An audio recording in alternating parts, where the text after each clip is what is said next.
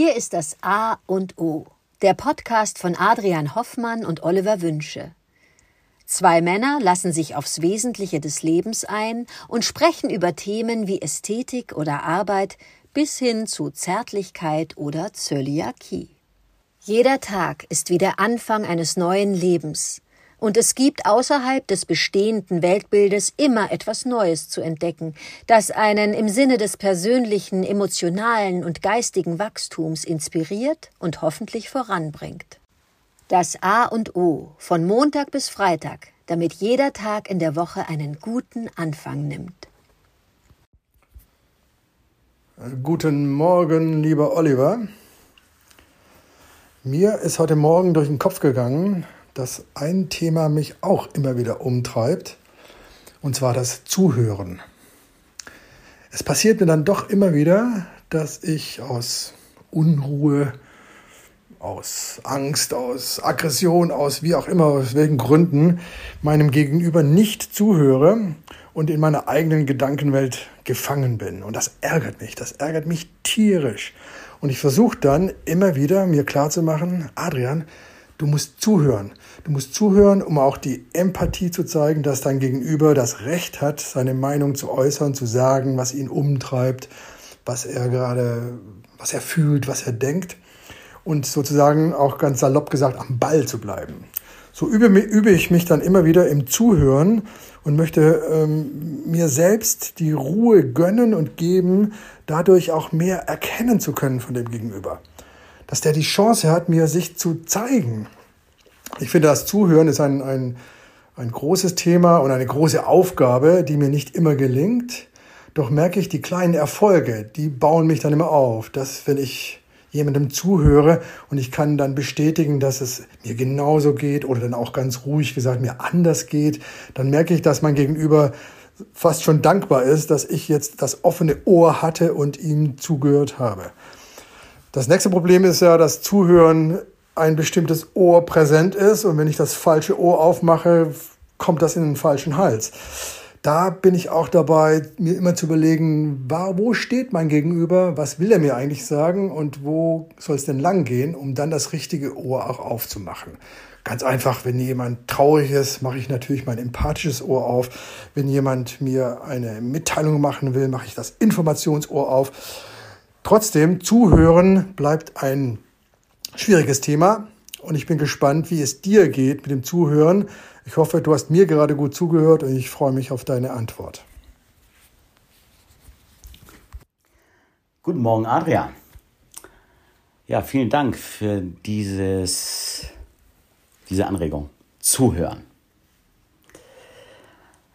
Ich denke, das Zuhören in jedem Fall, und du hast es schon auch so beschrieben, etwas äh, von Präsenz hat. Also es ist die, eine Frage der Präsenz. Wie Prä Präsenz? Wie präsent bin ich in diesem Moment, wenn ich einem Menschen gegenüber sitze?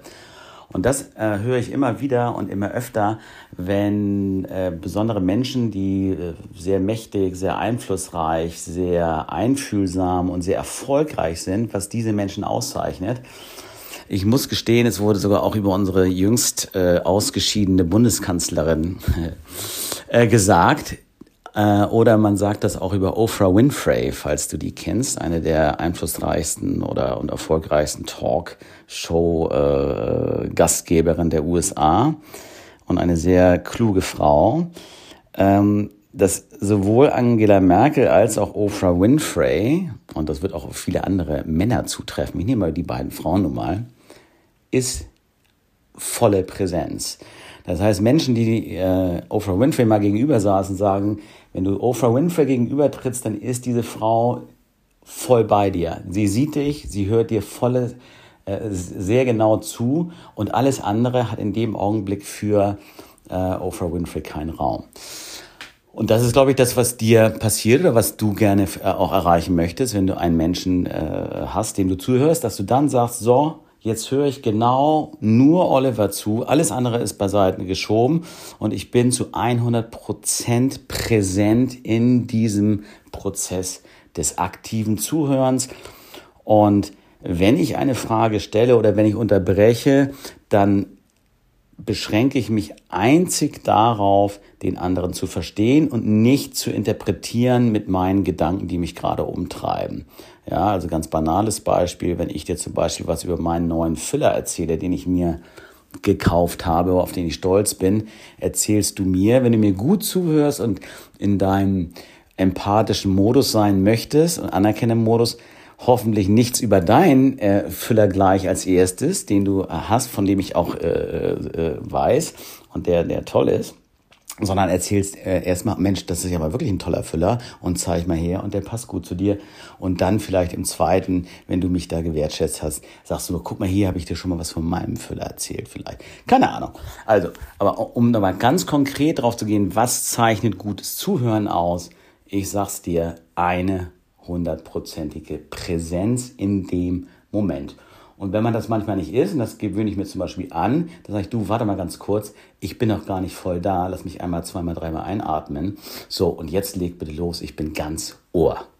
Ja, Dankeschön.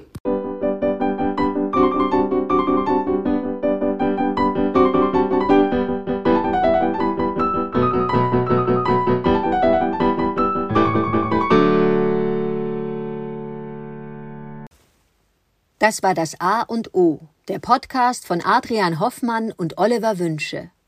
Möge es ein inspirierender Tag werden. Wir hören uns morgen wieder.